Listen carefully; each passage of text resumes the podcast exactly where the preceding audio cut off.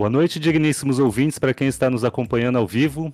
Bom dia, boa tarde, boa noite para quem estiver escutando este podcast nas plataformas online. Eu sou lá e hoje contamos com um convidado muito especial. Se apresente aí, Vini. Olá, boa noite, bom dia, boa tarde para quem estiver ouvindo pelas plataformas de streaming. Eu sou o Vinícius. Hoje contamos com um convidado especial.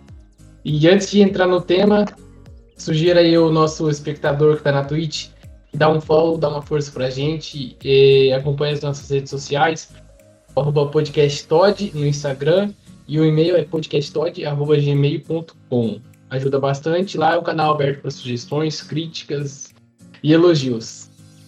Bom, passar agora para o nosso convidado se apresentar, uma figura aqui ilustre de Londrina. Bom, muito obrigado pelo convite, ao Vinícius, pessoa que eu tenho um contato e uma admiração muito grande.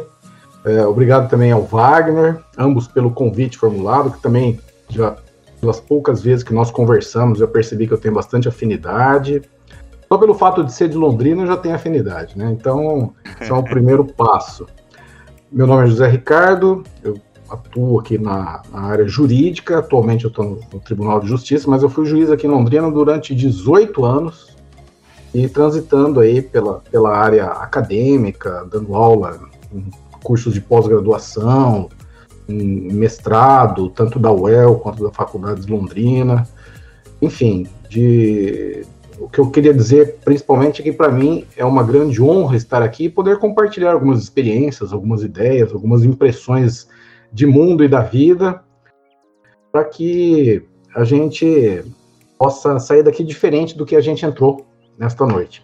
Fantástico. E hoje, o nosso convidado, o título de direito não é só um vocativo cultural, né, Vini? O Viana, ele é doutor em ciências jurídico-políticas na Faculdade de Direito de Lisboa, é isso, né? É isso, isso. Doutorado em Portugal na Universidade Clássica de Lisboa e o título, a área de especialização é Ciências Jurídico-Políticas. Exatamente isso. Excelente, fantástico. É, muito obrigado por aceitar esse nosso convite. E o convite foi para falar um pouco sobre um, um, livro um pouco inusitado, é fora daquele mundo que a gente conhece como doutrina, fora daquele mundo técnico, aquela leitura Sim. mais técnica tal. Sim. É, cinema Direito e Filosofia, Intersecções em prol de uma formação jurídico-humanística. É, foi recém-lançado como livro, né? Como livro, isso. Tem aqui, para quem tiver acesso à câmera, está aparecendo aqui, né? É, na verdade, isso daqui foi um conjunto de experiências que estão, ora, sintetizadas de uma forma escrita num livro. Como surgiu isso daqui? Primeiramente, surgiu de um projeto que nós tínhamos na Escola da Magistratura de trabalhar com direito e cinema. Então, nós começamos a exibir filmes para os alunos da Escola da Magistratura, por vezes aberto ao público, e na sequência a gente chamava alguns convidados, hora da área jurídica, hora não, médicos, é, psicólogos, é, engenheiros, psiquiatras, também médicos, mas com uma especialização uhum. mais pontual, por vezes eram chamados. Nós assistimos ao filme e, na sequência, nós abrimos um espaço para, um, não diria um debate, mas para que as pessoas fizessem seus comentários a respeito das impressões que tinham, tinham acerca de, dos filmes que estavam sendo vistos. E uma coisa me chamou bastante atenção, porque ao assistir um filme sozinho, ou em casa, com a família, ou com algum amigo, a gente tinha uma impressão, tinha uma interpretação e, e lógico, saía por vezes impactado de várias maneiras logo após o filme. E ao levar esse filme a um público maior, como os alunos da Escola da Magistratura, convidados e outros alunos, várias visões de mundo começavam a aparecer também quando se comentavam os filmes. De maneira que havia um, uma fusão de perspectivas, de horizontes, de olhares, de impressões, de valores.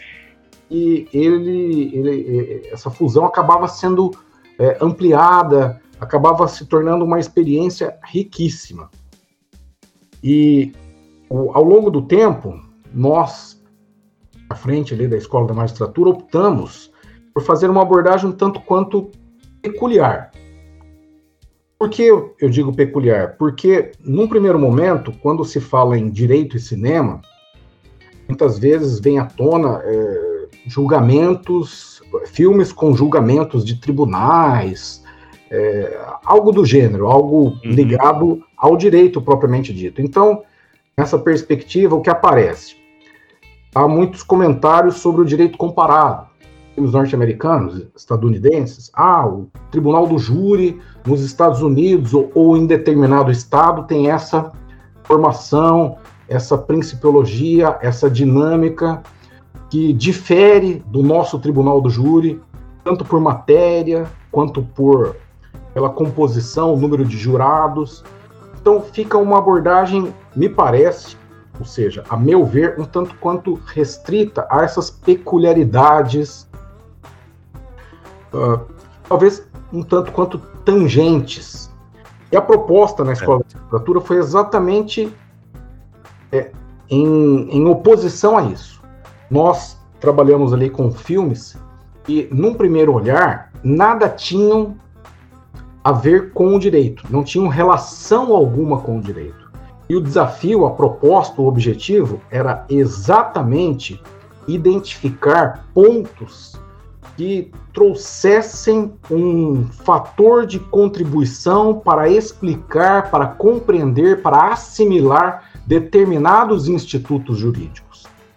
Por vezes, na forma tradicional, na forma hermética, por exemplo, quando você estuda o conceito de dignidade da pessoa humana, fica naquele, naquele conceito mais restrito, mais é, fixo, mais denso, mais quadrado, mais é, é, apresentando classificações, apresentando é, um aspecto principiológico, mas fica muito abstrato e não palpável. E no momento que você assiste determinados filmes, e se depara com certas situações e começa a cotejar aquelas situações com a ideia que inspira, que forma, que constitui a dignidade da pessoa humana, isso se torna mais claro, isso se torna mais presente, isso se torna mais é, palpável no sentido de você começar a lidar com os institutos. Então, a proposta ela teve este viés. Paralelamente, sabendo dessa nossa atividade eh, na Escola da Magistratura, o então presidente da Associação dos Magistrados, o desembargador Miguel Kifuri Neto, ele fez um convite para que eu escrevesse é, algum um artigo ou dois artigos, ou quando eu quisesse, na revista da Associação dos Magistrados, que era divulgada mensalmente para os juízes. E ele até uhum. falou, a gente pode abrir uma coluna para você chamada Direito e Cinema. Falei, ah, tudo bem, Legal. vou pensar, vou, vou ver. E comecei a, a, escrever alguns textos. Só tive dificuldade de fazer essa, esse entrelaçamento de direito e é, cinema, porque eu comecei a escrever sobre cinema e o direito ele aparecia. E comecei a notar também que o direito não só aparecia, como a filosofia. Ela também hum. acabava se fazendo presente por Kant, por é, Descartes, por. É, quem mais? É, Nietzsche, muito, por Kierkegaard, e, e assim sucessivamente. E eu escrevi alguns textos, se eu não me engano, acho que eu escrevi uns 30 textos, uns 25 a 30. E depois é, a revista acabou por uma questão de contenção de despesas e eu estava com um site. E eu continuei escrevendo, agora sem a limitação de toques, que para a revista tinha essa uhum. limitação de toques, para o site. E depois eu optei por também tirar o site. Só que é, eu comecei a sentir falta desse, desse trabalho de assistir a um filme e depois é, colocar no papel as minhas impressões. E eu percebi que esse esse ato de colocar no papel as minhas impressões a respeito dos, dos filmes, ele tinha um efeito, é, primeiro, de uma catarse, uma espécie de liberação pessoal daquilo que estava em ebulição ali após o filme. E também tinha um componente de autoconhecimento. Quando eu colocava no papel, eu é, é, classificava, ou melhor, estruturava sensações é, de uma maneira racionalizada que eu mesmo pudesse compreendê-las. E aí eu passei a fazer esses comentários sem a intenção de publicar, sem a intenção de compartilhar, sem qualquer intenção, intenção nesse sentido. Eu percebi que eu estava ali com cerca de 50 textos. Aí que veio a ideia de reunir e publicar em livro por uma simples razão. Eu penso que a escrita ela tem é, um peso muito grande, porque um texto escrito ele é, um, é uma testemunha de uma época, é uma testemunha de um olhar, de uma impressão. O meu pai tinha alguns livros publicados hum. é, na área de contos, crônicas, poesias, e meu pai já é falecido há alguns anos, e a minha filha, é, de uns tempos para cá, descobriu esses livros dele. E eu tenho aqui o, o acervo de todos publicados. E ela é, acabou entrando numa espécie de diálogo com o meu pai por meio dos livros. E ela começa a perguntar para ele como ele era a partir do que ela conhecia dele nos livros. Eu falei: ah, você quer conhecê-lo melhor? Assiste os vídeos que a gente tem aqui. Eu falei: não, porque os vídeos não mostram ele. Os vídeos mostram a, a, capa, né? O lado externo. Uhum.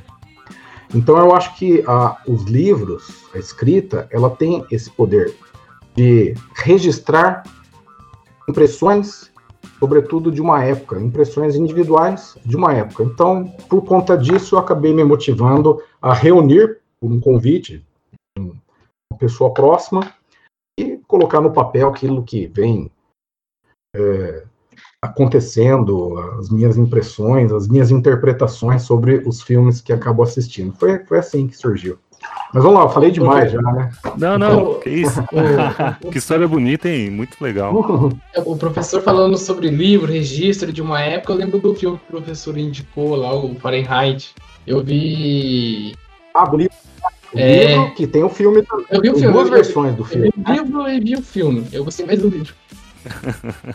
Você viu qual versão do filme? Tem uma do Truffaut, da década de 50, e tem uma mais recente. Eu vi uma mais Deixa recente, que eles acabam até colocando os, os, as memórias dos livros dentro de um pássaro, e daí no final, para o pássaro se multiplicar e, e, enfim, os livros voltar a ser utilizados. É uma versão mais acho... moderna, essa eu não gostei tanto.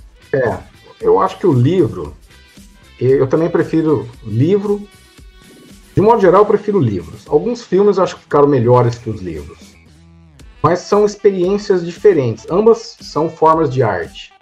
Eu acho que o grande papel da arte, às vezes eu me pergunto, né, o que é arte? Tem sido muito questionado, muito criticado, determinadas manifestações, como seriam artísticas, não seriam artísticas, isso é arte, isso não é arte. Eu penso que a arte e o cinema seria a sétima arte, é aquilo que tem o poder de provocar sensações com quem se depara com ela.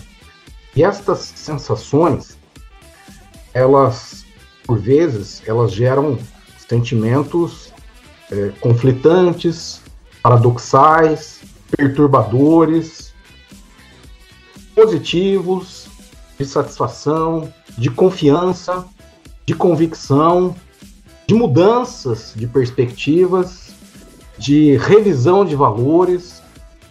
Eu acho que o filme ou o cinema, como uma arte, ele tem esse esse condão, essa possibilidade, porque ele te leva para uma outra vida é, de uma maneira imediata e com aquelas com, com aquela conjugação de sons e imagens, você você é, faz uma imersão, sai da sua realidade e penetra numa outra realidade. Esses dias eu tenho assistido os filmes que concorreram ao Oscar e eu assisti o filme que está com a tradução Meu Pai, o nome original é Father, com Anthony Hopkins. E achei muito interessante a visão de mostrar. Ele não diz se ele tem uma patologia de Alzheimer ou seria somente uma senilidade por idade, mas enfim, ele tem uma patologia. Só que ele mostra do lado do idoso. Então, todas aquelas cenas que aparecem, por vezes conflitantes, antagônicas, diversas, ele conversa com uma pessoa achando que é a filha, depois vem uma outra pessoa diferente e ele não reconhece, mas seria a filha também. O filme, o cinema, ele tem essa possibilidade. O filme foi indicado para o Oscar agora também, né? Para o Oscar e o Anthony Hopkins venceu como melhor ator. Então, acho que a grande, é. o grande peso, a grande importância do cinema, da arte do cinema, é exatamente essa de fazer um outro mundo, te tirar da realidade, propiciar experiências diferentes e, sobretudo, e ao final, provocar sensações. E estas sensações, elas mexem com a gente de várias formas, mas, sobretudo, elas provocam uma sensação que vai, ao final, num processo de autoconhecimento, que tem tudo a ver com filosofia. Filosofia nada mais é do que um processo de autoconhecimento. Tanto é que está lá no templo de Éfeso, né? é, conhece-te a ti mesmo. Tem até um pleonasmo nessa fala, mas a ideia é essa mesmo. É ensejar uma provocação. Então, acho que tem, tem essa, essa conjugação. E por que isso estaria ligado ou atrelado ao direito? Porque uma frase do livro do Miguel Reale, Lições Preliminares de Direito. Eu li essa frase, eu tinha 18 anos, eu havia acabado de entrar na faculdade. É, o direito lida com o ser humano.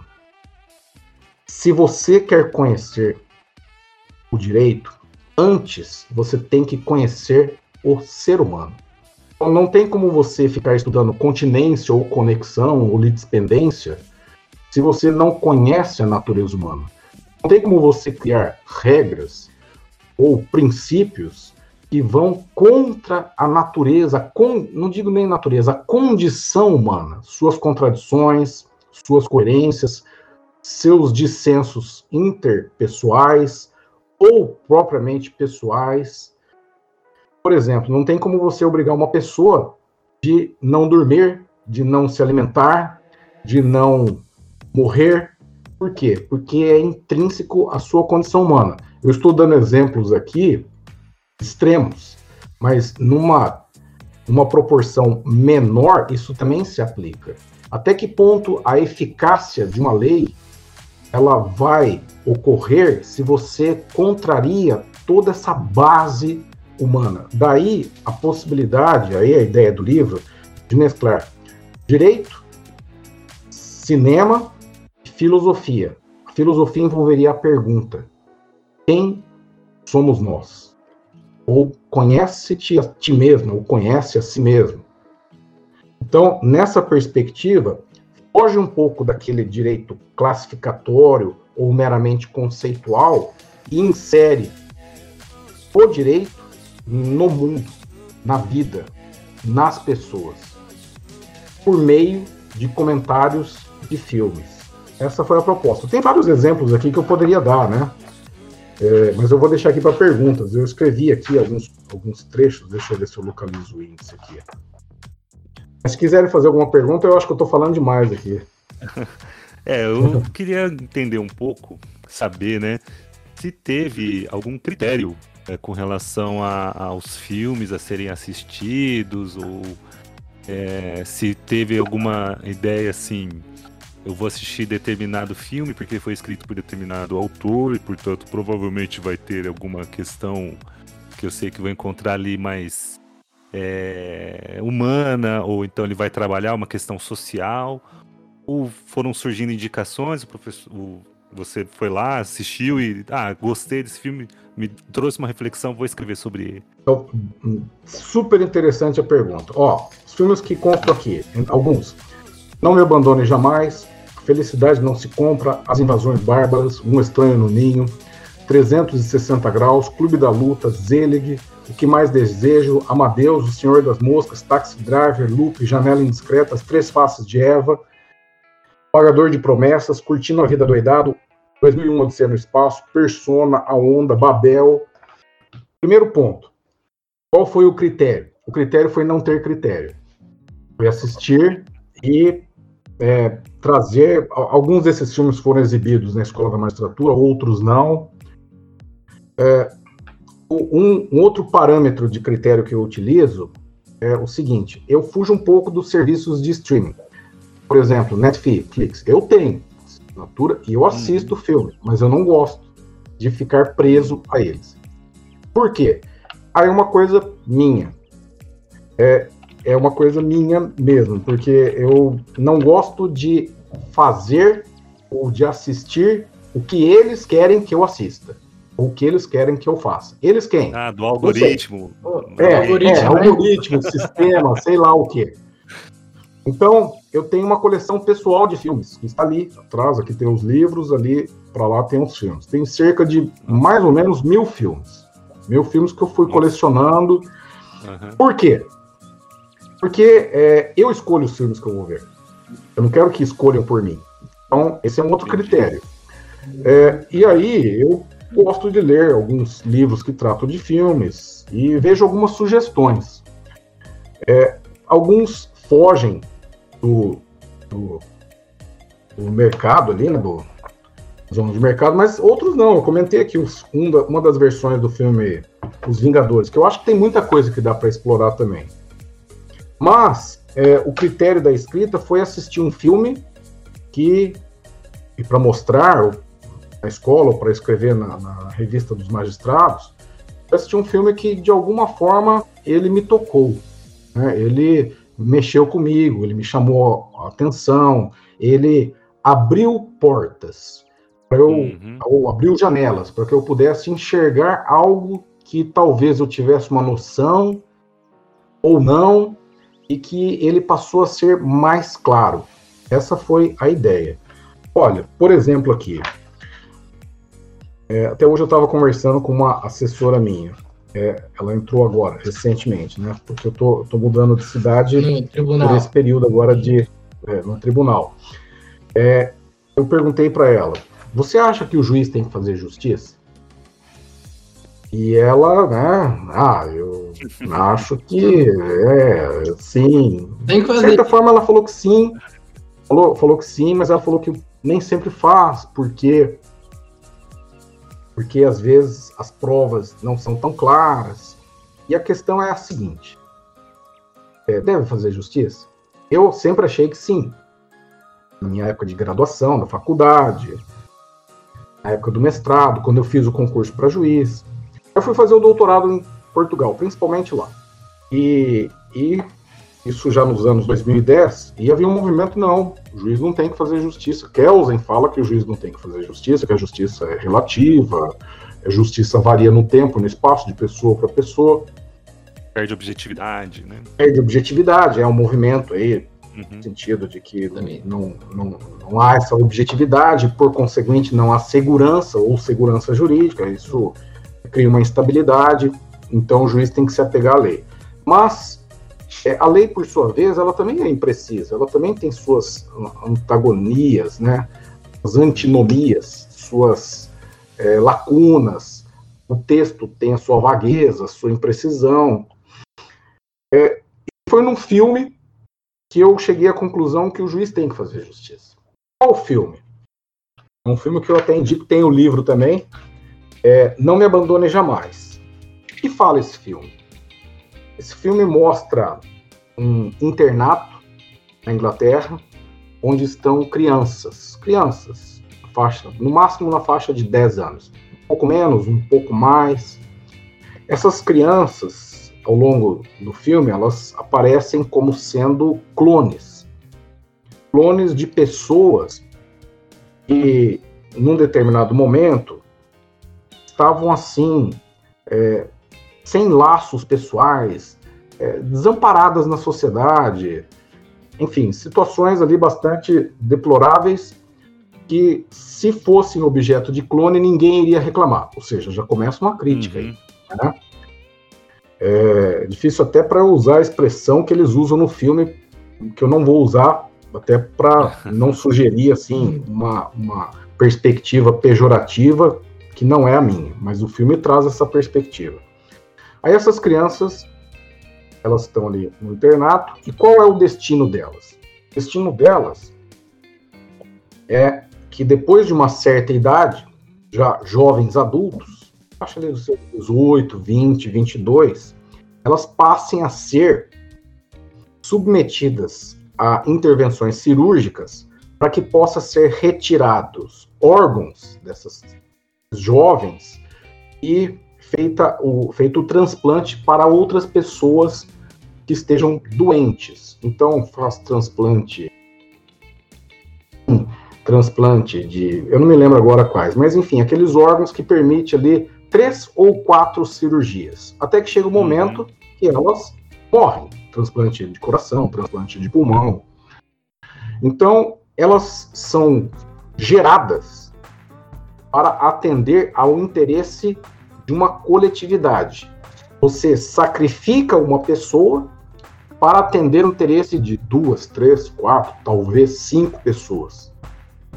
Esta perspectiva ela pode ser trazida para a filosofia. Qual filosofia? Filosofia política do utilitarismo. Mais prazer, menos dor. O interesse da coletividade prevalece sobre o interesse individual. E olha que nós temos isso aplicado no direito administrativo. É uma concepção utilitarista. Aí a gente já começa a fazer essa, essa conexão. As coisas. O utilitarismo nasceu na Inglaterra, século XVI, XVII, com Jeremy Bentham, e depois foi aperfeiçoado, lapidado com Stuart Mill. Uhum. Filosofia. Filosofia que tem a ver com o direito.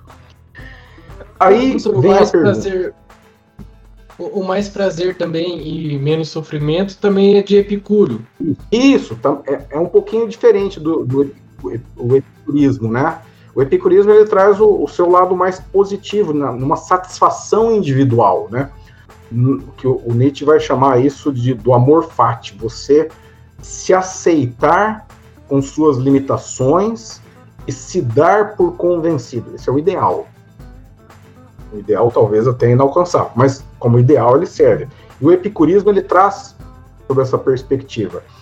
O, o, utilitarismo ele trabalha com esse mais prazer menos dor, mas ele não fica só no individual. Ele vai também no social e no social ele tem uma concepção, a meu ver, um tanto quanto individualista. E aí a questão que se coloca é, eu faço a seguinte pergunta: esta perspectiva de lidar com estas crianças em regime de internato, ela atende à dignidade da pessoa humana ou não? E diante de uma situação concreta, onde você se depara com seres humanos sendo instrumento, objeto ou coisa para um atingimento de um outro fim, ainda que nobre, ou seja, salvar a vida de terceiros, isso é compatível com a dignidade da pessoa humana? Qual é a proposta? A proposta é, a partir de uma situação concreta, a gente começar a entender a dignidade da pessoa humana. E não a partir de conceitos, mas a partir de uma realidade. E aí a gente começa a entender. E o que isso tem a ver com justiça? Que foi isso da minha fala aqui. Uhum. Esta situação e estas crianças e depois jovens adultos eram submetidas. Esta situação, ela atende ao critério de justiça ou não atende? E qual é a resposta que eu cheguei? É uma coisa muito pessoal. O que é justiça? Ou podemos formular a pergunta de uma outra maneira: justiça para quem? Quando? Onde? Se a gente começa a ter esses questionamentos, a gente tem é, mais claro que para responder se uma situação é ou não justa, nós temos que partir de certos referenciais no tempo e no espaço. Se nós pegarmos o referencial a dignidade da pessoa humana, de inspiração kantiana, olha a filosofia de novo onde um ser humano, repito, não pode ser utilizado como instrumento, objeto ou coisa, para um fim, por mais nobre que seja, o ser humano não é um fim em si mesmo e não um fim para algo, isto viola o princípio ou o postulado da dignidade da pessoa humana. Se a gente tomar como referencial isso, então esta não, é, não seria uma situação justa. Em contrapartida, se nós nos focarmos numa perspectiva utilitarista, onde salvar a vida de quatro pessoas pelo sacrifício de uma, e eventualmente é um clone, é a perspectiva do filme, que por sua vez não tem, é, é, sob a perspectiva do filme, repito, tanta importância assim, vale. Então, com base nisso, eu passei a mudar minha concepção de justiça. O juiz tem que fazer a justiça, mas ele tem que se basear em referenciais. Quais referenciais? Jurídicos. Referenciais de justiça pessoal, nas minhas crenças, nas minhas convicções, na, nos meus valores, na minha história minha biografia ou nos referenciais jurídicos que nós temos à disposição? Por exemplo, sobretudo aqueles enunciados na Constituição. Uhum. O juiz ele deve atuar para dizer o direito e não o que ele pensa. E ao dizer o direito, ele tem que investigar, perscrutar quais são os valores que orientam aquele determinado ordenamento jurídico e a partir daí fazer a justiça nos limites do direito. Isto não esgota todas as situações, por evidente, mas se você tem um sinalizador que aponta para um determinado rumo, esse sinalizador exclui outras hipóteses, no mínimo o lado direito, o lado esquerdo e para trás. Então, já é um canal importante. Então, a minha concepção é o seguinte: o juiz tem que fazer a justiça, mas não a dele, nem a do amigo dele, e nem a do vizinho dele, mas aquela que os sinalizadores jurídicos enunciam, que por sua vez pode ser diferente da dele. Um exemplo: eu posso ser contra o aborto e posso ser chamado para decidir uma questão sobre aborto.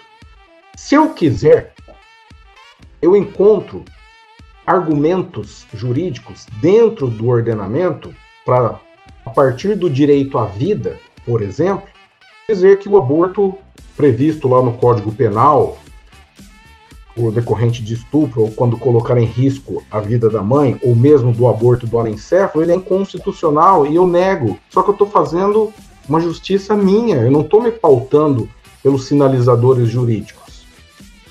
Eu não estou sendo pago pelo Estado para exercer a função jurisdicional para dizer o que eu penso. É iuris disse lá do CPC, para dizer o que o direito diz. Para dizer o direito, iuris disse, o ius dissere. Então, eu penso que o juiz tem que fazer a justiça, mas não a dele. A dos referenciais jurídicos é, é, assentados, que podem ser na Constituição, nos textos legais, nos precedentes, na jurisprudência, fazendo a distinção mais recente, nos costumes. Né? Os costumes também são fontes do direito. Nas, nos, nos esclarecimentos, nas elucidações apresentadas pela doutrina, há uma certa controvérsia se a doutrina é ou não fonte do direito. A doutrina, dependendo do contexto, ela elucida, ela esclarece, ela descortina certos significados que por si só os textos legais não trazem. E nesse sentido é que a gente percebe essa conexão entre direito, cinema e filosofia. A filosofia é o fundamento.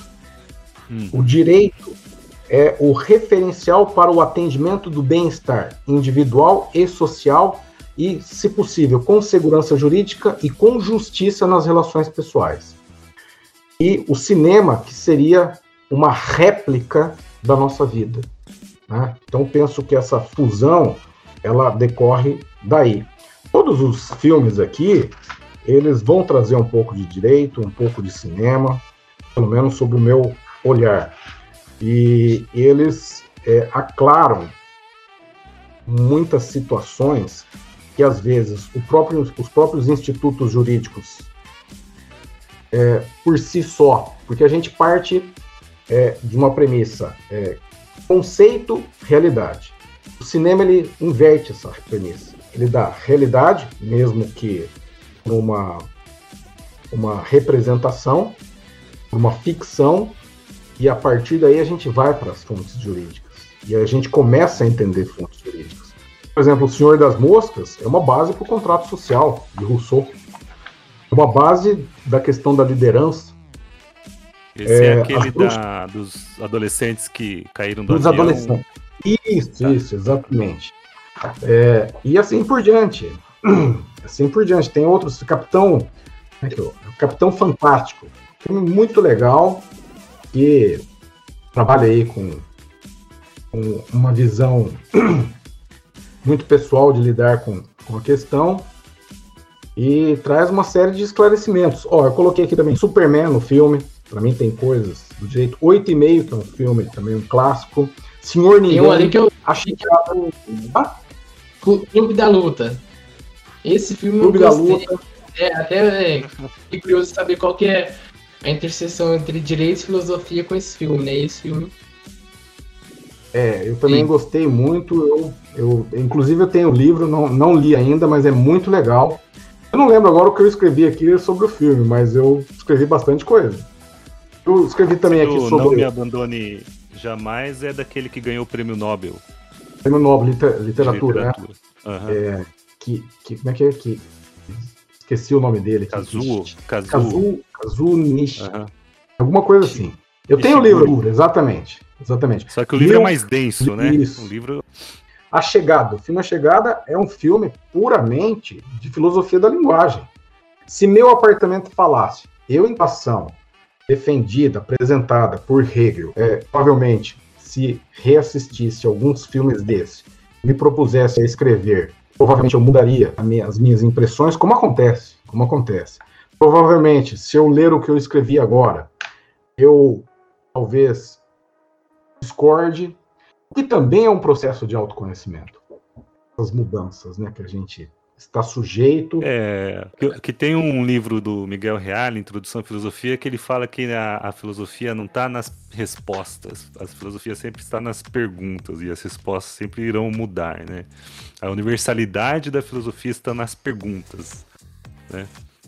Então, realmente, acho que se ler e reler, talvez tenha uma opinião diferente, até porque Enquanto estava falando sobre o, o Não Me Abandone Jamais, falando sobre o utilitarismo, começou a vir na minha cabeça o existencialismo. A questão da, da anterioridade, o, o que, que precede o ser humano, então. sendo clone ou não, ele é ser então. humano. Né? Então, tal, talvez é, que daí já vem uma, já surgiu uma pergunta para mim. Pelo existencialismo, a existência precede a essência, né? Sartre. Precede a essência. Uhum. E aí o, o caminho dado da, do, da análise, da reflexão filosófica também foi derivada assim desses marcos que a filosofia tem? Ou o filme te trouxe a inspiração? Olha, isso aqui é um. Eu posso falar sobre utilitarismo aqui. Este filme eu posso falar sobre Wittgenstein, que, é, que a gente aprende na faculdade, a relação é. das coisas, né? É, traz isso daí ou filme que então, te trouxe a inspiração para falar sobre determinado tema? Então, quando eu estava assistindo o filme, nem aparecia tanto essa questão desse, dessa base filosófica. No momento da escrita, eu percebia que era quase um novo filme que eu estava assistindo, hum. pela memória. E ali eu falava, pô, mas isso, às vezes, no, logo depois do filme, às vezes talvez, talvez. Eu tenho até um filme do Wittgenstein aqui, a biografia dele. Um filme sobre a vida dele. Legal. E é, depois eu percebia que isso teria uma relação com aquele é, filósofo ou com um determinado fragmento do pensamento dele. É, foi ne nessa ordem. É, às vezes no filme fica uma coisa. Não ficava muito claro, sabe? Você fala assim: esse filme mexeu comigo. Uhum. Aí, nesse segundo processo, que tinha um efeito de, como eu disse, autoconhecimento e catarse, é que vinham essas associações. Não, não era o, a proposta, eu não, não tinha essa proposta, elas realmente elas surgiam, eu até evitava. quando eu estava escrevendo ali para a coluna da, da escola para os juízes, eu ficava assim um pouco receoso disso soar assim ah, um pouco snob ou querendo demonstrar uma erudição hum, barata. Entendi. Eu até fugia disso. Mas eu soltava algumas, como os portugueses soltam, algumas nótulas. E às vezes saía e deixava. Às vezes eu escrevia uhum. até meio com pressa, né? Então, de um modo geral, é, na, naquele formato, eu recebi um retorno muito, muito positivo. O pessoal falava: olha, eu leio todas as vezes. A primeira coisa que eu vejo lá na nossa revista é a tua coluna. Muito legal aquilo, você deve continuar escrevendo uhum. quando eles pararam de publicar. E é uma experiência. Até tem um amigo meu que ele fez aqui uma apresentação, ele falou: você tem que soltar o segundo. É, Big Fish, filme também. São filmes não tão conhecidos, não tão assim, uhum. do, que talvez a minha pergunta faria mais sentido ah. se realmente tivesse a intenção de ter feito isso de maneira estruturada em um livro. Mas como foram textos que foram, né? É só para é, entender assim, porque senão Sim. começa a classificar muito. Ó, vou separar uns filmes que me remetem ao existencialismo. Vou separar. É. É, não queria não. dizer isso, eu queria só se de repente é não no momento que está assistindo o filme, então é no momento da catarse, do, da escrita mesmo, que surge a inspiração. É, surge é, uma associação, eu diria. Associação de uhum. ideias que é, acaba, acaba. Às vezes tem citações aqui de frases de literatura. Estou vendo aqui uma do João Ubaldo Ribeiro em Viva o Povo Brasileiro. Segredo da verdade é o seguinte: não existem fatos. O que existem são histórias. E por sua vez, tem a ver com uma frase do Nietzsche, né? Não existe frase, não, não existe fatos, existem fatos, interpretações. Uhum. Ele está falando a mesma coisa de uma maneira mais literária, né?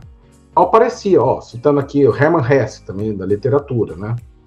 Eu fiz uma, uma comparação aqui com o livro do DNA, isso falando do filme Big Fish, que é um filme muito legal para quem tem uma relação com os pais, por vezes uma relação, às vezes, é, de, de, incompreensão que é muito comum, né? Muito comum, eu, eu digo isso como pai, como filho.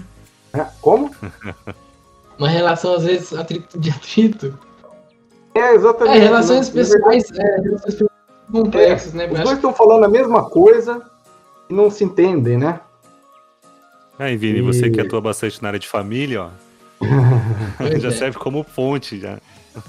Esse filme também, Caramba. Invasões Bárbaras, tem, tem muito a ver com essa relação paterna. O filme é muito legal também. Na, na época, uh. os que eu escrevi para a escola da para a revista da, do, magistrados, eu tinha uma limitação de toques, então eu não podia me aprofundar muito. Uhum. E, e aí, já depois, por exemplo, o que eu escrevi aqui sobre as bruxas de Salem, que eu faço uma associação aqui com o devido processo legal. Com o macartismo, é, com Guerra da Coreia. É, esse já teve aqui 10 páginas, porque eu já não tinha essa limitação de texto. 2001, Odisseia no Espaço também. Né? Mas é, a proposta foi. Não foi. É, até eu escrevi aqui, no, eu fiz uma apresentação no texto, né? Estava comentando com o Vinícius aqui. É, este, eu começo assim: ó, este livro não é um livro. Ao menos não era para ser. Foi escrito sem a intenção de ser livro. Este livro tornou-se um livro com o passar dos anos. Acho que isso retrata, de certa forma, o que você está me perguntando. Se eu fui escrever com o objetivo de explicar filosofia ou direito. Na verdade, o método aqui é a ausência de método. Conseguiu fazer um livro ainda, hein? É, não sei, uma compilação, né?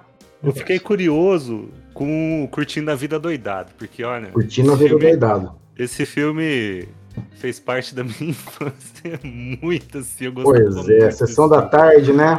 Sessão da tarde. Sessão da tarde. Aquela é Ferrari vermelha, né? Califórnia. É, ele, o jeito que ele. Se, nossa, eu gostava muito daquele filme. É, e aí eu fiquei curioso agora para ver a, a, essa parte da análise Esse do, daí, do eu dele. Escrevi, Eu escrevi sem limitação de toques, então ele ficou um pouquinho maior. É, agora eu não lembro o que eu escrevi, mas eu foi uhum. muito legal ter escrito e e é um filme aqui que é um dos meus preferidos. Eu acho sensacional. Ele tem aqui ele tem várias abordagens, né? Inclusive se os outros personagens não seriam ele mesmo, né? Hum, Quem ele era, afinal contas? Será que ele é o, o, o, autor, o ator principal lá, o Matthew Broderick? Matthew Broderick. Ele é o, Broderick, ou ele é o, o amigo dele? E o, hum. o, o outro nada mais é do que uma forma dele conseguir se expressar para ele mesmo. Eu, quando eu assisti hum. o filme, eu fiquei meio em dúvida quem ele é. o filme, ele deixa algumas, algumas aberturas para essa interpretação, né? É, tô lendo ele aqui, tem um aqui, aquela parada com eles cantando ali o, a música dos Beatles, né? É sensacional. E é... acho que é um dos filmes é, que adotar, é, foi um dos primeiros filmes que adotaram aquela técnica de quebrar a, a barreira. Ele olha é, para a câmera, conversar com a câmera, ele né? conversa com a câmera. Conversa. Eu lembro disso daí, é muito bacana. E fez, fez, acho que marcou mesmo a geração, porque tem até um movimento lá para fazer um segundo filme, é, Curtindo a Vida Doidado 2 e tal, mas o pessoal tá segurando porque eles acham que não, não Acho que ficou tão bom primeiro que acho que se fizer um segundo pois não é. ficar tão bom. Mentira. Pois é. Inclusive, tem uma propaganda recente, não sei se é 2015, eles refazem com o mesmo ator é, algumas cenas do filme. Só que ele, em alguns momentos que ele ah, se dava... Ah, saiu no Super Bowl. Saiu no é, Super Bowl. exatamente. Essa mesmo. é muito legal. E tem aquela cena também do restaurante, né, que ele ele engana ali o. É o, o Metri. Metro que vai uhum. atendê-lo. Muito legal. Eu, eu, sinceramente, agora não me lembro o que eu escrevi. Eu tô vendo aqui, mas eu não consigo pegar. Pagador ah, de promessas. Eu vou ler. Assim que o Vini me entregar o é. livro que você me deu. O Pagador de Promessas é um filme muito legal e ele traz uma questão que mostra que o direito não tem todas as soluções. Ele traz um chamado hard case, porque o, o Zé do Burro, que é o personagem principal ali, hum. é, um, interpretado pelo Leonardo Vilar, que faleceu ano passado. É um filme do, dos anos 60, em preto e branco, com a Glória Menezes. Ele faz uma promessa num terreiro de candomblé para Santa Bárbara. E lá eles chamam, se eu não me engano, de Inhaçã. E a promessa é levar uma cruz bem grande no interior de onde ele está, interior dali do sertão baiano, até uma igreja é, em Salvador. E ele percorre todos, todo aquele itinerário com a cruz nas costas e tudo mais, e chega de madrugada ainda na igreja. E as costas ali sangrando, né, chamada carne viva, ele e a esposa. E, e portas estão fechadas e logo na sequência vem o padre para atendê-los. E o padre, se eu não me engano, interpretado pelo autor, ator Dionísio de Azevedo, procura se inteirar, como é que foi, ah, eu vim pagar uma promessa, assim, assim, assim e tal. É, mas você fez essa promessa para quem? Eu fiz no terreiro de candomblé, é para salvar o burro dele, estava em, em hum. risco de morte ali. E ele é, fala, mas espera lá, então você não fez para santa, você fez. Você não fez uma igreja, você fez num terreiro de candomblé. Não, mas qual o problema? Que vale a intenção. Não, não, não. Não vale a intenção, não. É, não, mas tudo bem, mas eu quero pagar minha promessa. Aqui você não entra. Aqui você não entra. Mas eu preciso pagar a promessa. Não, você não fez a promessa para Santa Bárbara. E o padre não deixa ele entrar na igreja. E aí vem uma questão jurídica.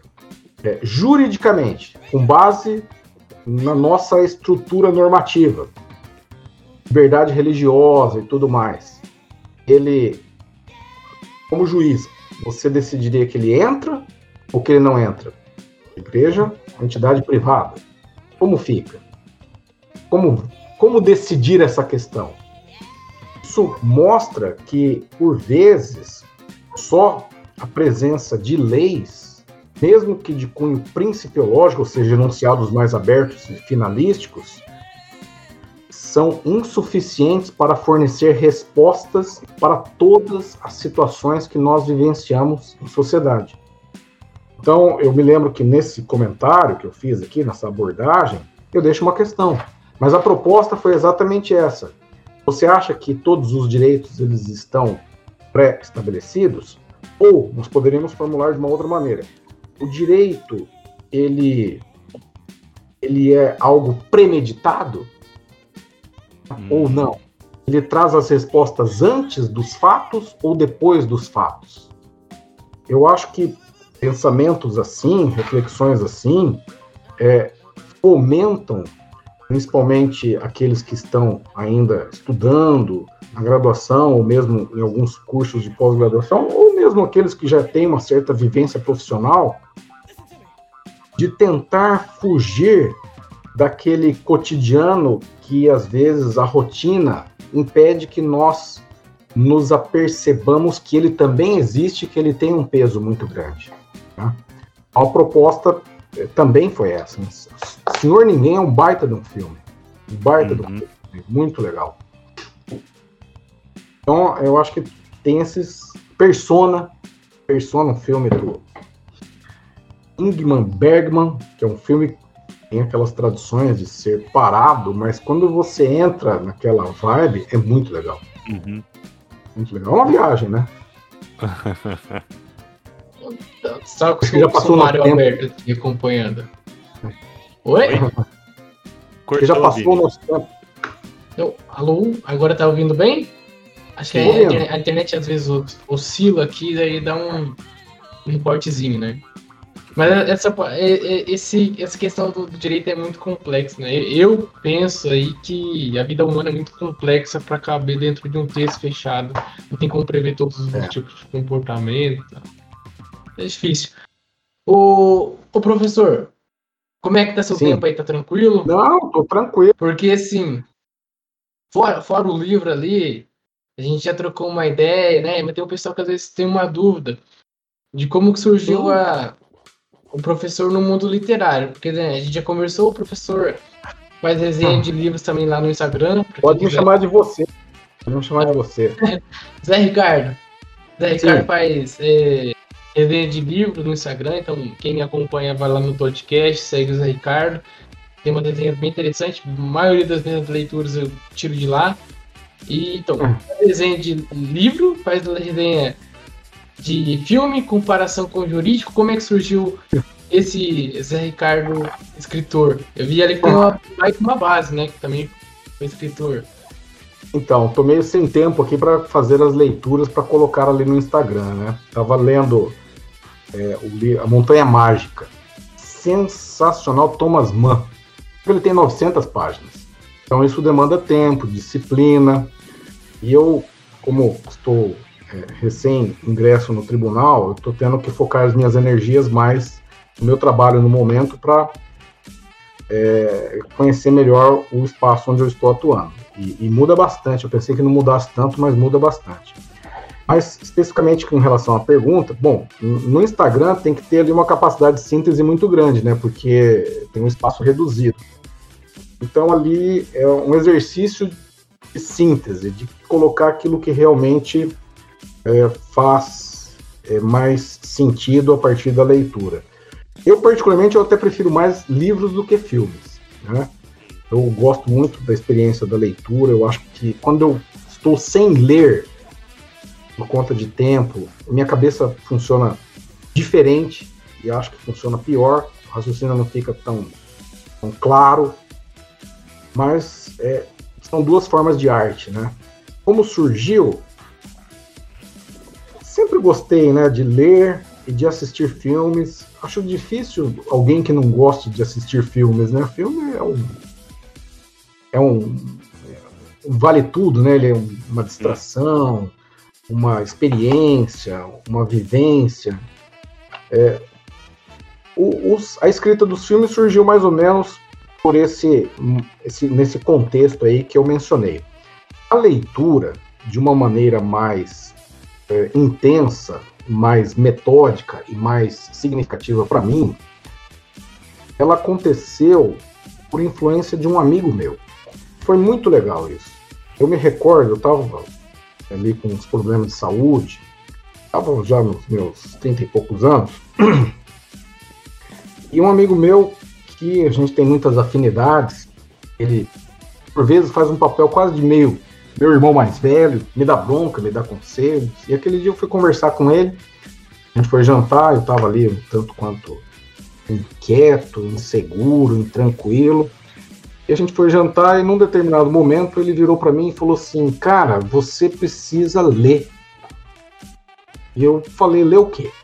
Eu leio o dia inteiro, né? Por conta da nossa atividade jurídica. Ele falou: "Não, precisa ler literatura". Aí eu falei: "Literatura?" Hum, eu li ali com certo desdém, já li muita literatura, pensei, né? É, falei, mas o que, que essas historinhas, até falei tom pejorativo no momento, poderiam me ajudar? Ele falou, literatura não são historinhas. Literatura é a vida como ela é, né? Fazendo aí uma paródia do Nelson Rodrigues, que até eu tô com o livro dele aqui. Tô querendo ler, que é esse daqui. Toda nudez será do Dostoiévski, por sinal, né? sim, sim. É, e ele falou: literatura fala das coisas da vida, mas sem as peias sociais, sem os freios morais e por vezes nós não podemos falar no nosso dia a dia. Então, sob um pretexto de uma ficção, você traz a realidade da vida. E naquele momento em diante, daquele momento em diante, eu comecei a olhar para a literatura sob uma perspectiva diferente e comecei a ler. Naquele momento eu tinha um pouco mais de tempo, comecei a ler pelo menos uma hora por dia, uma hora e meia, acordava de manhã, lia, e quando eu vi eu estava lendo um, um, livro por semana. E na, no final daquele ano, eu tinha lido quase 40 livros, e sem contar, eu contei no final do ano, né? E eu percebi que eu fui mudando, né? Fui mudando, fui me tornando uma pessoa é, não diria melhor, mas mais flexível, é, menos exigente comigo mesmo, é, menos é, lógico naquela lógica cartesiana rígida de entender o mundo, as coisas, as pessoas, de exigir menos das pessoas, menos de mim, de reconhecer as fragilidades humanas, inclusive a minha, as nossas carências, as nossas aspirações, os nossos sonhos isso começou a fazer com que eu me sentisse melhor. Me sentisse melhor, me valorizasse mais o momento e o estar vivo. Não tanto o futuro, não tanto cargos, não tanto projetos, não tanto o passado, a ponto de ficar muito focado só numa visão nostálgica, que eu acho que é fundamental também, mas buscando aí em médium virtus, a virtude está no meio de Aristóteles, que por sua vez segue o caminho do meio de Buda também. E, e pensei que isso, pensei não, passei a perceber que isso me, dar, me dava mais suporte para enfrentar as relações interpessoais e um processo também comigo mesmo. A literatura passou a ser um espelho meu, do mundo e das pessoas. E hoje, quando eu fico sem ler, principalmente literatura mesmo, eu, eu me sinto muito mal. E eu acho que eu aprendo mais sobre o direito ao ler um livro de literatura do que ao ler um livro jurídico. É uma expressão, é uma impressão, melhor dizendo, que eu tenho. Às vezes eu vou ler alguns manuais de execução, por exemplo, e a gente tem que estar a par de uma visão mais é, holística dos institutos, mas é, eu leio, termino a leitura, olho para mim mesmo e falo: é, não mudou nada. Já um livro que toca na literatura, versando sobre literatura, é, ele fica ruminando um tempo, durante a leitura e no pós-leitura. E, e, é uma experiência, uma experiência. Então, foi mais ou menos assim. E não faço questão de ler muitos livros, não. Por exemplo, em vez de ler de cara esse daqui, que esse daqui a gente pode ler até numa sentada, ele tem o que que 118 páginas. O livro A Montanha Mágica que está ali, parei na página 200, é, acho que é uma experiência válida. Então não, não, busco, não, busco, eu vejo as pessoas, ah, eu li 50 livros num ano. Acho que não é por aí, né? Eu não, eu não leio para os outros, né? Eu leio para mim. Não é quantidade, né? Tem gente é que quer ler para ficar postando também. foto lá, ai, li é, tantos livros por ano. É. Mas assim, o que absorve é, é, pouco ou nada, né? Então. Vamos, é, exatamente. Ter Porque você tá, do que. É, você está subvertendo é, fim pelo meio. E quando na verdade é, a, lei, a leitura ela é um acréscimo, é uma vivência, uma experiência, é uma abertura, é um compartilhamento de, de de sentimentos. Eu acho fantástico. E também aquele processo de decodificação ah, das letras, aquela necessidade de você estar concentrado, a disciplina, a dedicação, o desafio que é terminar um livro, isso te faz uma pessoa mais resiliente também, no sentido de é, encarar, entrar pela porta larga e não pela, entrar pela porta estreita e não pela porta larga.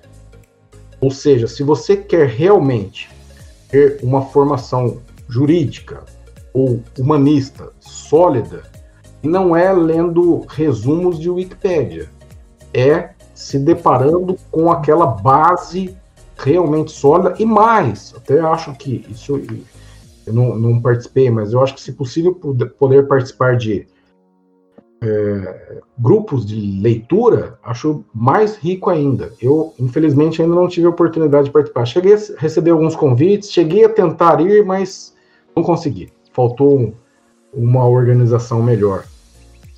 E acho que daqui é... a pouco vai sair um, um, um, outro título aí, hein, Zé Ricardo? Literatura, direito e filosofia. Ah, então. Eu, é que a gente também tem que trabalhar, né? Por vezes o trabalho absorve. Fica difícil.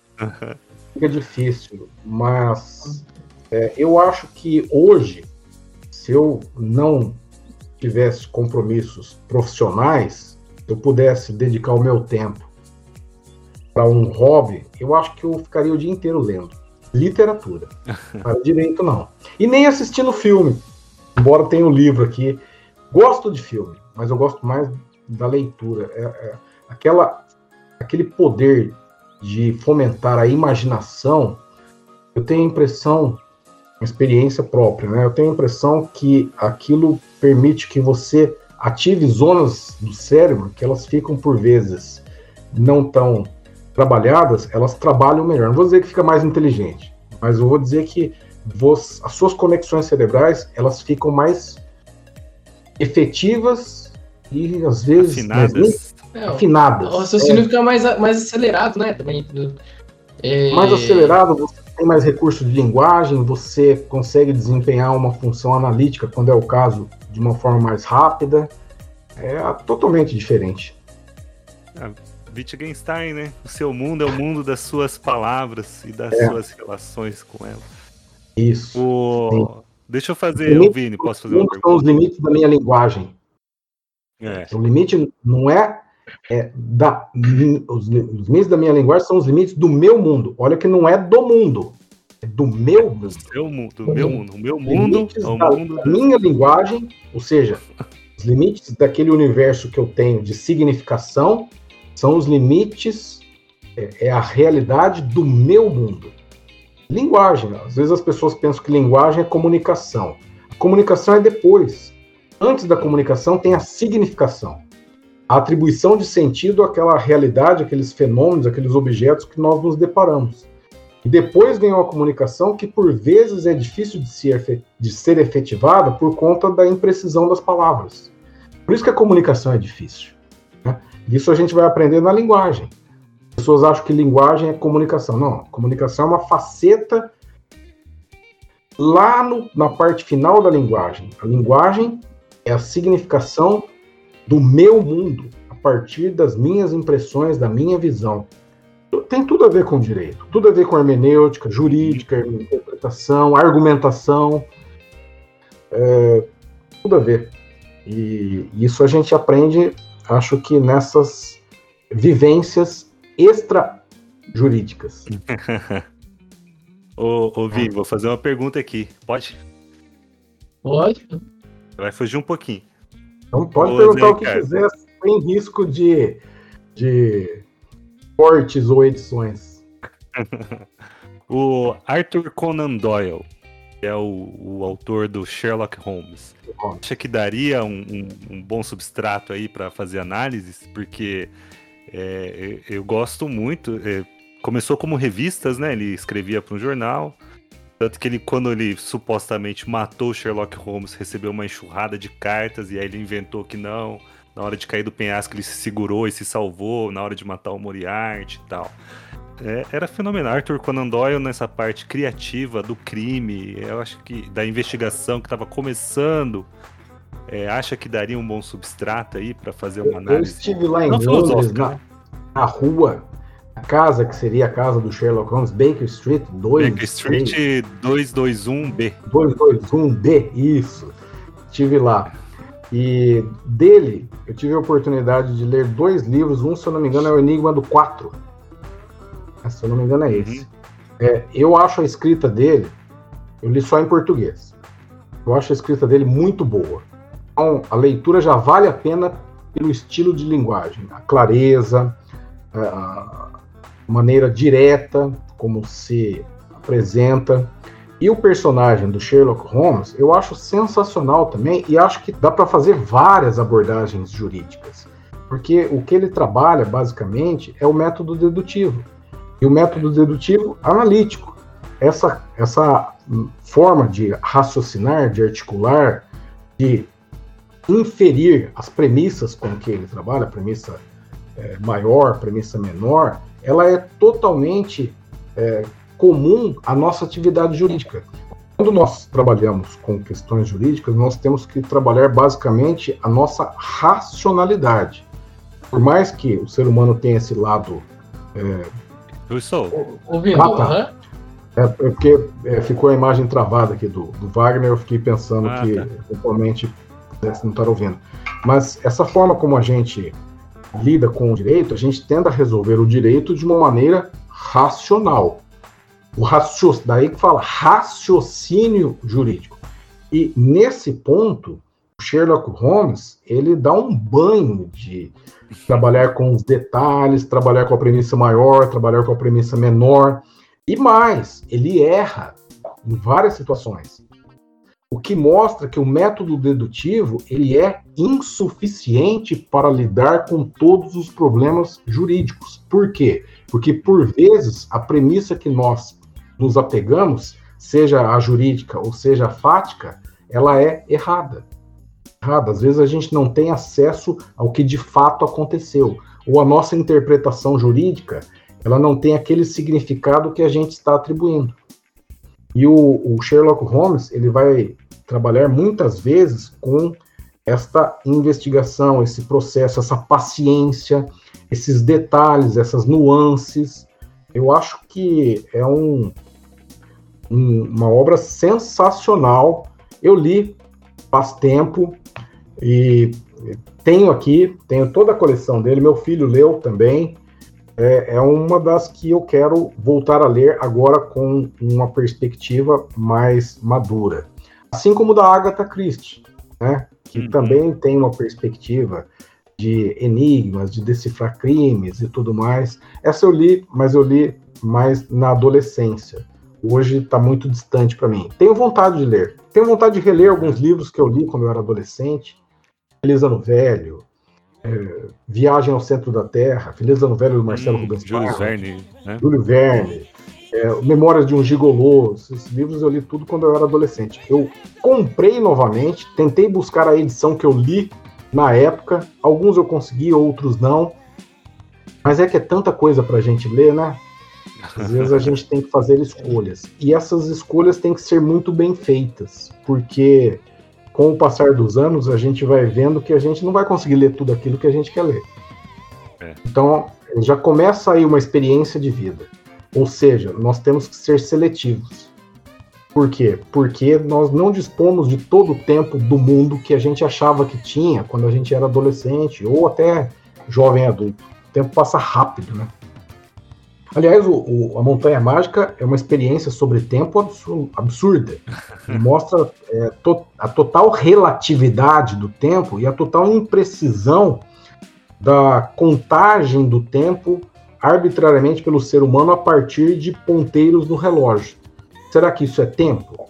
Será que isso mede o tempo? O que é o tempo? O tempo ele pode ser medido por componentes biológicos, porque algumas pessoas envelhecem mais rápido e outras menos rápido.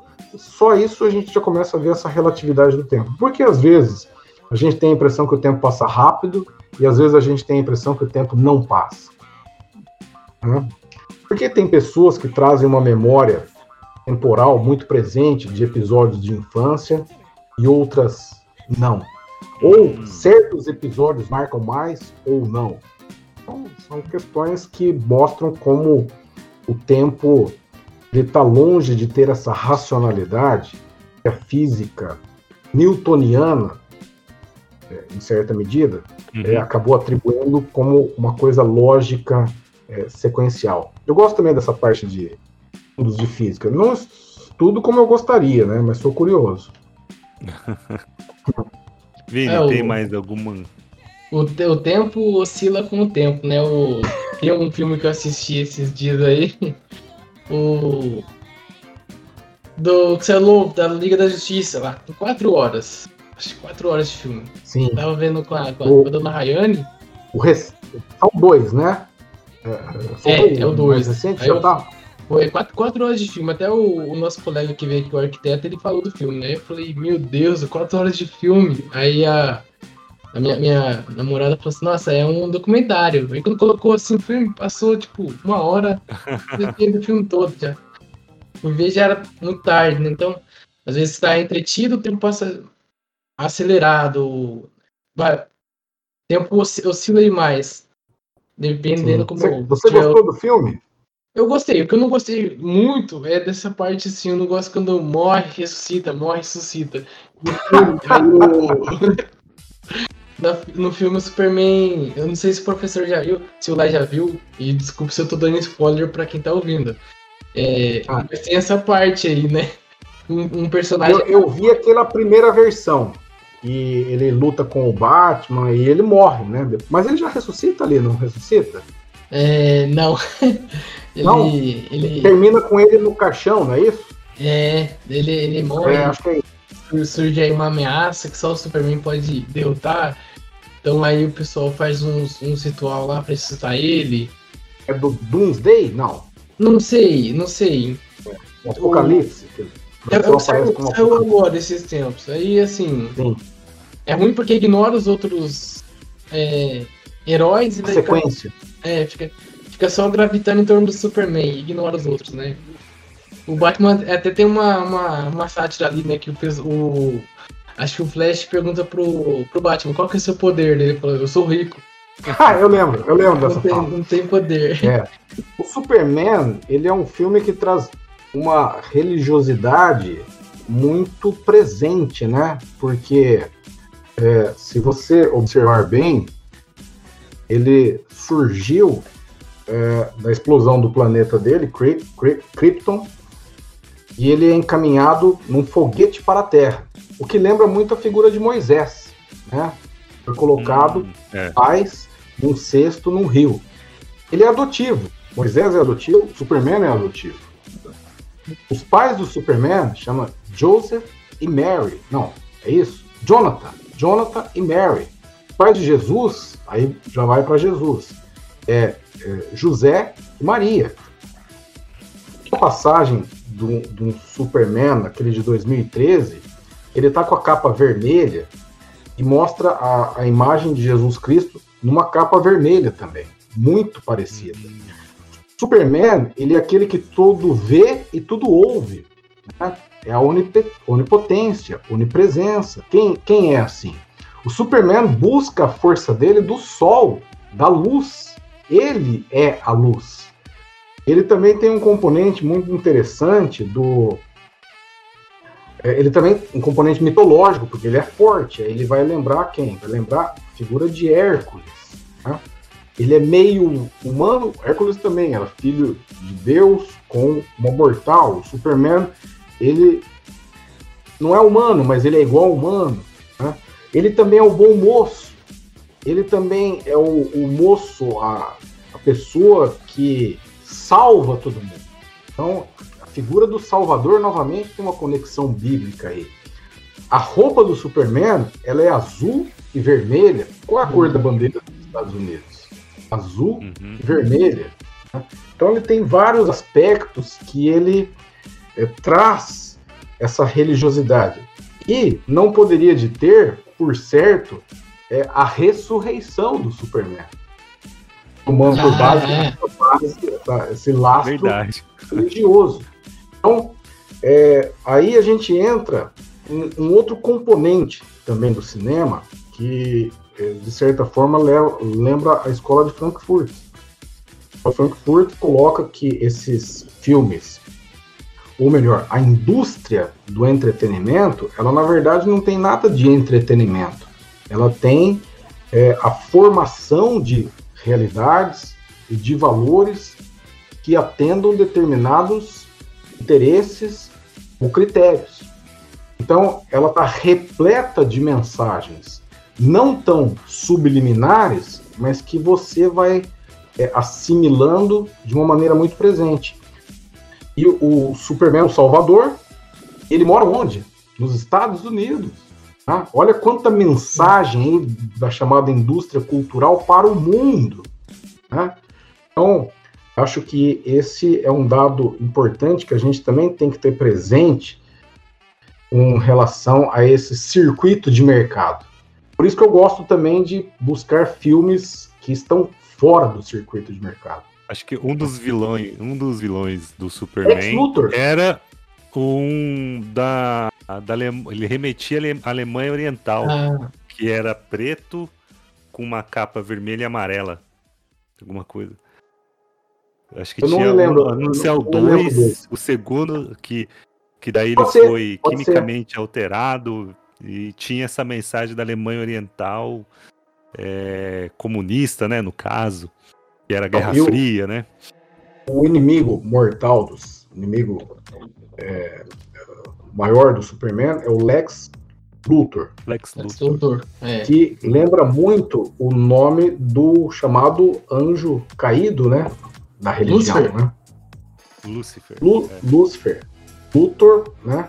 Muito próximo, É. pelo menos tem o L ali, né? Então a Olha, gente eu- vê uma.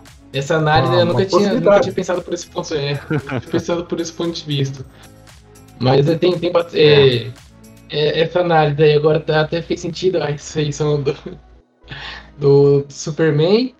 E o outro, outro ponto que o, o Zé Ricardo falou é sobre esse patriotismo dos Estados Unidos, né? Qualquer ponto que tem no filme, eles estão colocando a bandeira deles. E aí tá lá o, É, o, o homem branco, forte, viril, representando os Estados Unidos. é né? o homem, exatamente. ó. E é o E todos, né? A maioria dos super-heróis eles trazem cor, as cores nos seus uniformes da bandeira dos Estados Unidos, né? A Mulher Maravilha, o Capitão É. América nem se fale, né? Flash Mas também, né? O, um que eu O gostei, Homem-Aranha, que a gente perdeu cedo, é o Pantera Negra, né? O, o Shed. pois é. acho que tinha. O Ele, ele fez mas outros ele filmes. morreu muito novo, né? 43 É, e durante as gravações ele tava fazendo um tratamento lá e, e era um câncer no intestino, né? Era pesado e assim, o cara. Foi pâncreas. Se não me engano, era pâncreas. É, parece que o dele foi, foi no colo, né? Mas depois chegou numa é? fase dele de metástases, né? E começou a espalhar. Foi um, Pode ser. um- alguma coisa no, no colo, né? No intestino. Mas ele fez outros filmes também. Tem o do Marshall, que é mais pro lado do direito. Que eu achei muito bom também, fantástico. A história, Sim. a, a interpretação dele também, do filme, achei muito bom. Não sei se o professor já viu esse do, do Marshall. Vi, vi sim. Achei muito bom também. Muito legal. Viu? Tem uma pergunta aqui que eu lembrei. Ah, Na verdade, assim, eu não queria fazer essa pergunta porque eu fiquei com medo de ficar muito na área muito jurídica e tal.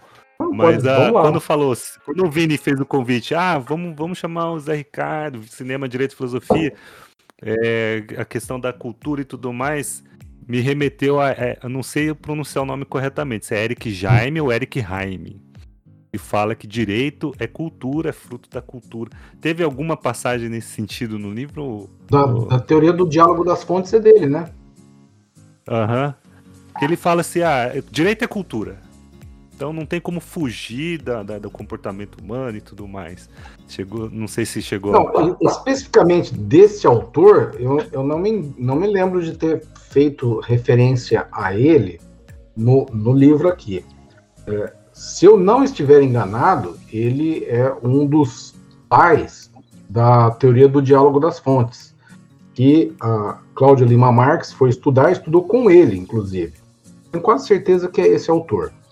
É, o contato e... que eu tive com ele foi lendo Cláudio Lima Marx. É, exatamente.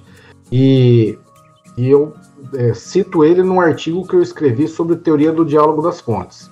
Esta fala dele, especificamente, sobre direito à cultura, eu não sei qual o contexto que ele disse.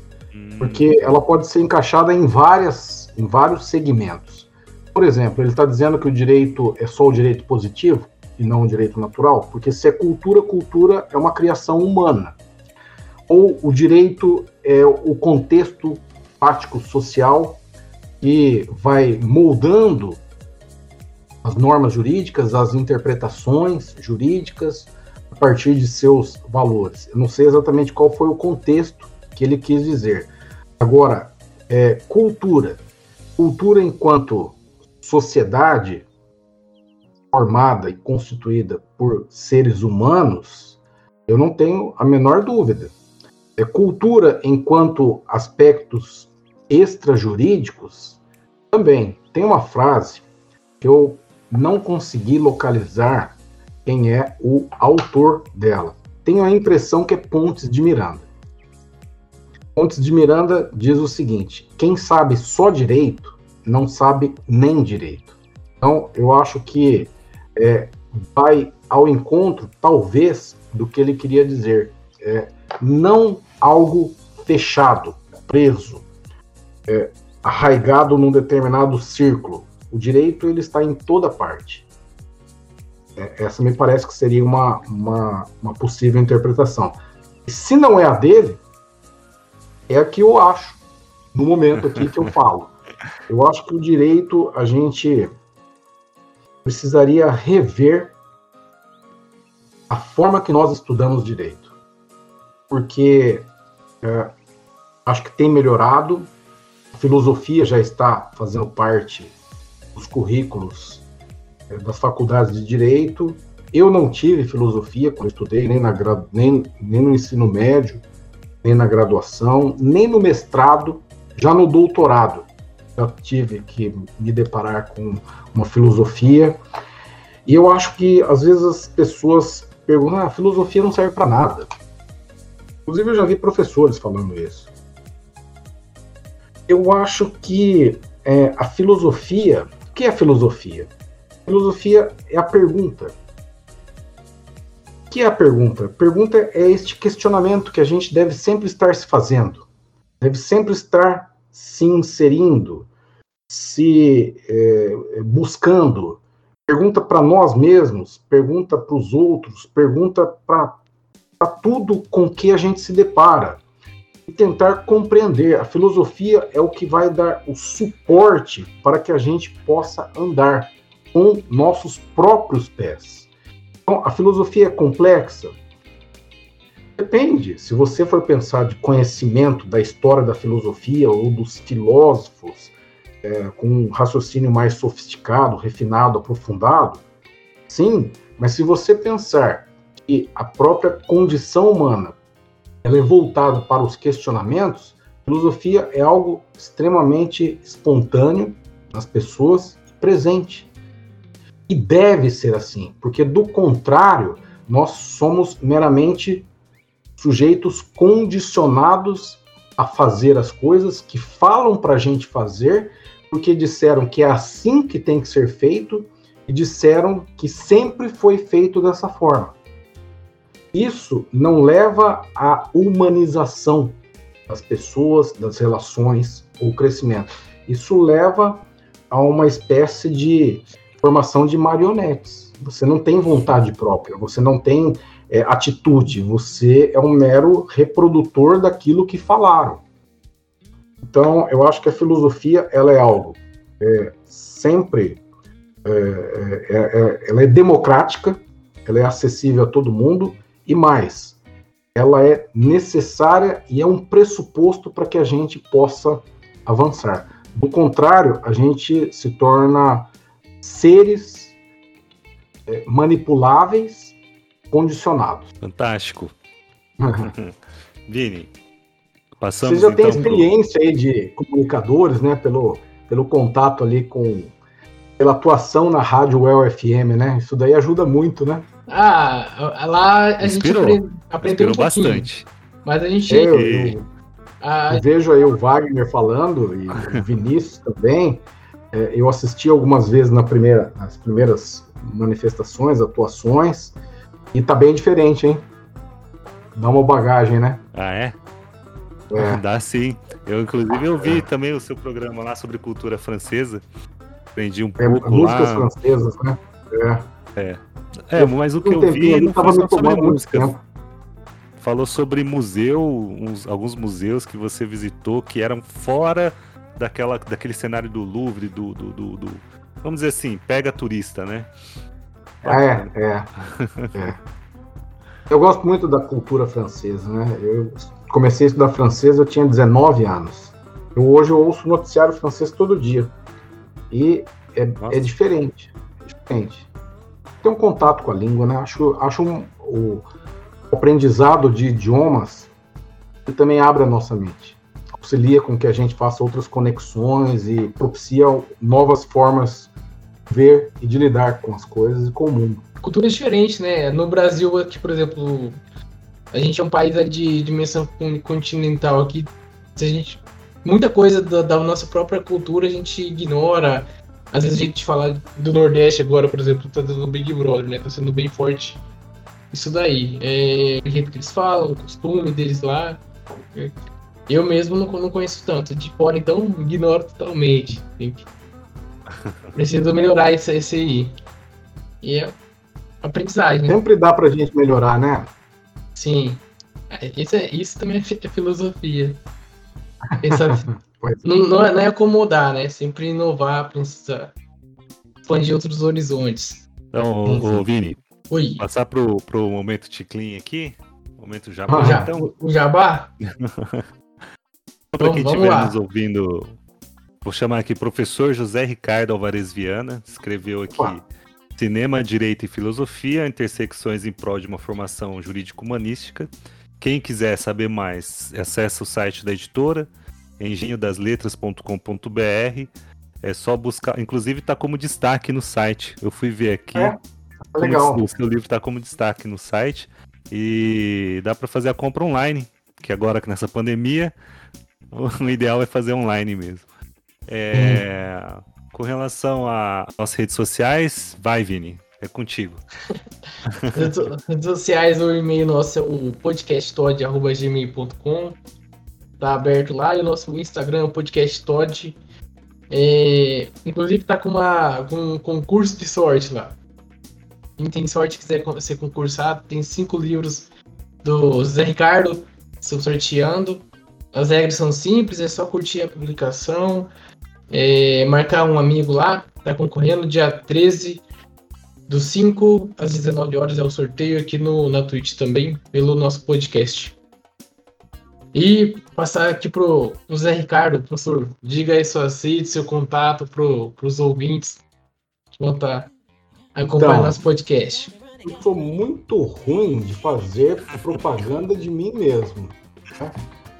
Inclusive, esse negócio de divulgar livro, assim, eu tenho muito jeito para isso. Rede social, eu tenho atualmente um canal no Instagram. É canal? Conta, né? Conta que fala no Instagram. Deixa eu ver aqui. Uma conta. Tem um número, uma conta. Aqui tá. Bom, tem o meu nome, né? Acho que se pesquisar acha. Algum, algumas postagens aqui sobre alguns livros. Tem, e tem aqui José Ricardo Tracinho, José Tracinho Ricardo, Jose, né? Tracinho Ricardo 9926. Se quiser manter contato comigo, vai ser um prazer. Já mandaram alguma coisa aqui. é, e, é, enfim, estou aberto ao diálogo, aberto ao contato. Estamos aí. Fantástico, Mas, fantástico. divulgar, divulgar, me, me, me divulgar, não, não tem muito jeito para isso, não. Estou ansioso para pegar o livro, hein, Vini? Você entrega logo aí esse livro para mim. Vamos, vamos combinar, é. Vamos comentar aí quais são suas impressões, cruzar as nossas impressões, eventualmente assistir filmes, né? Fantástico, vamos sim. E aí, hoje à noite acho que eu também vou assistir o do o pai, não, não assisti ainda, daqui a pouquinho acabando aqui, vou casa da minha mãe, coloco lá pra vou assistir. assistir domingo. Não, sábado. Eu gostei muito. Tem aquele o, problema do alcoólatra, né? O rapaz ele fez até o Dexter, a série, a, a série Dexter, não lembro o nome. Sim. É, que é bom também, né? Aí, ó, o Dexter também dá, dá até pra fazer um, um, podcast só sobre o Dexter depois. Tem muita a ver sobre é, isso. Sobre seriados, né? Tem uns seriados bons, é, né? Direito e... Como, como que é o nome do convidado da semana que vem, Vini, para o pessoal que está nos acompanhando? Ah, é, o convidado da semana que vem, um colega que estudou comigo, André Nascimento, que é filósofo também, semana que vem. Vai conversar Mestre um de filosofia, né? O tema do episódio vai ser retoricamente. A gente vai, ele vai falar um pouco sobre a questão da, do que é retórica, o que, que é sofismo e como que isso influencia no mundo jurídico. Eu acho que vai ser bem bacana. E Tem isso... um filme que eu comento aqui que fala, eu trago essa abordagem, que é o VIPS ali, Vips? da retórica. Acho que eu. É. Acho que eu... Uhum. Vips, Wagner Moura. E, e, e, trabalho com essa questão ali da, da retórica. Hum. É muito legal. Do trivium, do quadrivium, né? o trivium que compõe a lógica, a gramática e a retórica, e o quadrivium a aritmética, a música e a geometria. E aí a importância da retórica. E o que é retórica? Retórica é manipulação de linguagem ou não? As pessoas acham que sim, mas não. Como convencer, como persuadir? Conven convencer e persuadir são sinônimos? Segundo Chaim Perelman, que tem o Tratado da Argumentação Jurídica, não. Mas enfim, é um tema que eu vou procurar assistir também semana que vem. Ah, inclusive acho que tem até um, um, um, Não sei se foi algum artigo que você escreveu sobre argumentação jurídica. Ou foi um é, livro? É, é um livro, né? É... trata do tema de argumentação jurídica. O livro, não, o é, livro eu escrevi sobre responsabilidade civil para o meio ambiente, direito das obrigações, erro judiciário e esse. É, devo ter escrito algum artigo sobre filosofia da linguagem, argumentação. Acho que o, assim. Vini, tem que levantar. Você que falou, você que me. Não foi você. Ah, Na argumentação é justificação interna e externa, externa. É, das decisões ah, tá. judiciais. Tá que é o professor fez o artigo lá do sobre o 489 do CPC, da fundamentação, fundamentação Isso. interna e externa. Você faz uma, hum, uma eu estou escrevendo uma interna e uma um externa sobre retórica. Fundamentar interna. Eu e um desembargador, o desembargador Cleiton Maranhão, a gente tem uma ideia e já tem algum esboço de escrever um livro sobre retórica e argumentação jurídica. A gente fez um curso para juízes é, é, estamos fazendo, né? o curso ainda está correndo, plataforma digital, e foi sobre esse tema aí. A gente está querendo colocar no papel o curso, as aulas que a gente deu. Foram acho que três. Foram, são 40 horas de curso. Nossa. Então, mas eu ainda eu tenho escrito só umas 100 páginas. Não tem muita coisa. Só uma 100. Quer fazer uma coisa de umas 300. Não, mas não está assim filtrado, né? Tá meio jogado ali, né? fazer uma filtragem, crescer, tirar. Foi feito ali uma, uma espécie de apostila né, para o curso. Talvez tenha alguma coisa. Eu tenho um texto também que eu quero ver se eu publico uma hora sobre semiótica. Ah, é, semiótica é legal. 100 páginas, páginas também. Mas tem que pegar e rever. E eu não gosto de fazer nada muito obrigado, sabe? tem que fluir. Tem que fluir. E é um texto que eu tenho um certo bloqueio de pegar porque ele é denso. Entendi. É, quando, quando é o pirado, Uma hora eu pego. e engraçado, né? Tem que. Tem que. E É, sem o sem pirado, dúvida. vai rápido. Mas É, quando, quando sair, eu já fica aí pra, pra gente fazer outro podcast. Você vai ser um, um sócio aqui do nosso podcast. Tem, tem bagagem, assunto pra. É, vamos, va- vamos fazer uma hora um sobre direito bancário, né? Não sei se por esse canal aqui, Ah, é verdade. no tribunal, só sobre direito bancário, e agora dá para ter uma especialização mais profunda. E essa visão mais panorâmica do Tribunal de Justiça, você consegue ter acesso a todo o Estado. Tem sido uma experiência muito interessante, porque antes ficava muito focado aqui na sétima vara civil, né? Londrina, advogados mais pontuais. Essa perspectiva do Tribunal de Justiça, você tem um, um horizonte bem, bem maior e outras experiências. E esse aí sim, vamos, vamos fazer até ali pela, pela nossa comissão também, a, da OAB aqui de Londrina, Comissão de Consumidor. Né? O, os assuntos são bem pertinentes, consumidor e direito bancário. No direito. Total. E eu sou um pouco crítico aí do direito bancário, acho que o nosso sistema é muito. privilegia muito banco no Brasil. Mas tá bom. Porque os bancos fazem uns contratos muito, muito amarrados, né? Muito assim, é, ante, antevêm várias possíveis situações e, e fica difícil. Mas a ideia é justamente é, mostrar, talvez, né? Mostrar o que pode ser argumentado e como tem sido argumentado. Talvez seja um- uma possível possibilidade nessa, nessa análise, não sei. Eu tenho que ter sim. mais experiência também, eu tô só com, com pouco tempo. A gente já, até combinou na nossa, nossa comissão. Semana retrasada, acho que foi retrasado, faz duas semanas por aí. Na comissão também teve a doutora Vivian, foi lá, falou sobre os contratos bancários. E aí, É, a Vivi eu conheço ela, até falei com ela aqui pelo Instagram. você falando assim, ó, tá Ela, ok, ela já foi tá. aluna da escola da magistratura. Aham. Ah, da escola Muito do magistratura, boa, eu pensei que fosse boa. sido mestrado. Não, no mestrado eu não tive contato com ela. Ela- eu- quando ela fez, eu não estava dando aula lá. É, né, ela fez Hum. a escola da magistratura em 2013. E eu assisti é, a, a live dela pelo Instagram. Eu achei pela comissão, né? da OAB. Foi. Eu achei muito boa. Muito boa.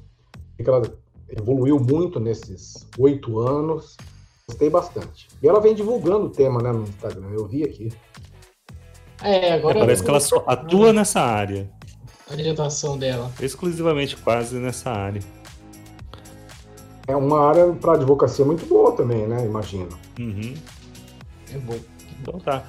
Ô, ô, ô, Zé Ricardo, e se, lançando uma ideia aqui, é, e se de repente a gente conseguir falar alguma coisa sobre ah, escrever artigos científicos? Porque é uma coisa assim, é um assunto que só- ou só quem tá no meio é, tem conhecimento, quem tenta Vai me acessar... tem acesso- cutucando. Oi? Vai estar me cutucando porque eu sou preguiçoso. Porque tem um artigo. Até eu terminei a pós. Eu terminei a pós. Eu comecei uma pós e terminei e você não entregou, entregou esse artigo ainda. É, Então. mas assim, Vou, encerrar bem falando sobre. Bem válido. Eu dou aula desde os 23 anos.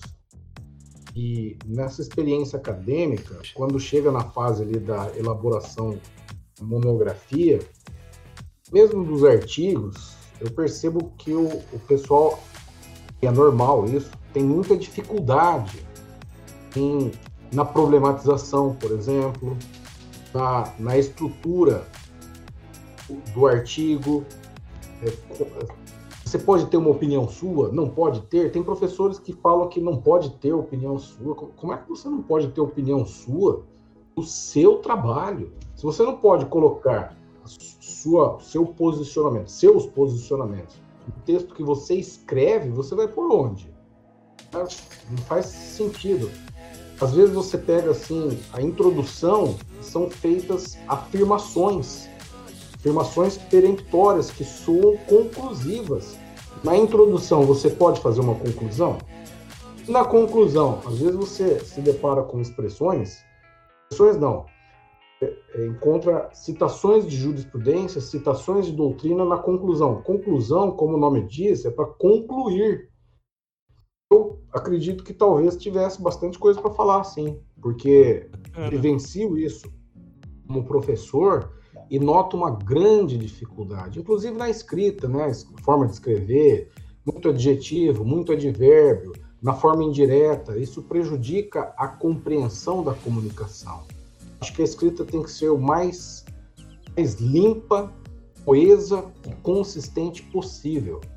Tem gente que escreve, aí você lê, lê, lê, lê, você fala, e agora? Não, não, não disse para que veio.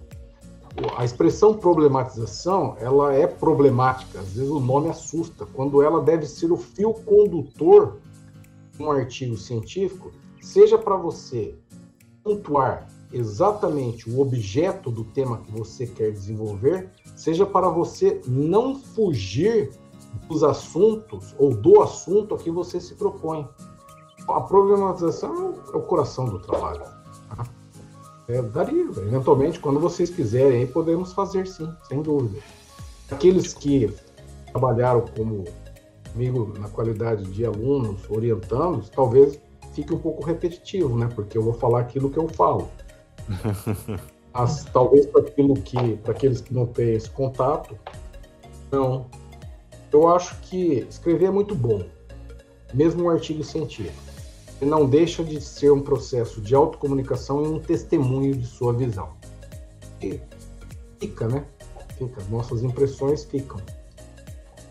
É Excelente. De, de... Nossa, rendeu, hein, Vini? Rendeu. Eu falo demais, né? Não, mas aí, daí, não tem problema.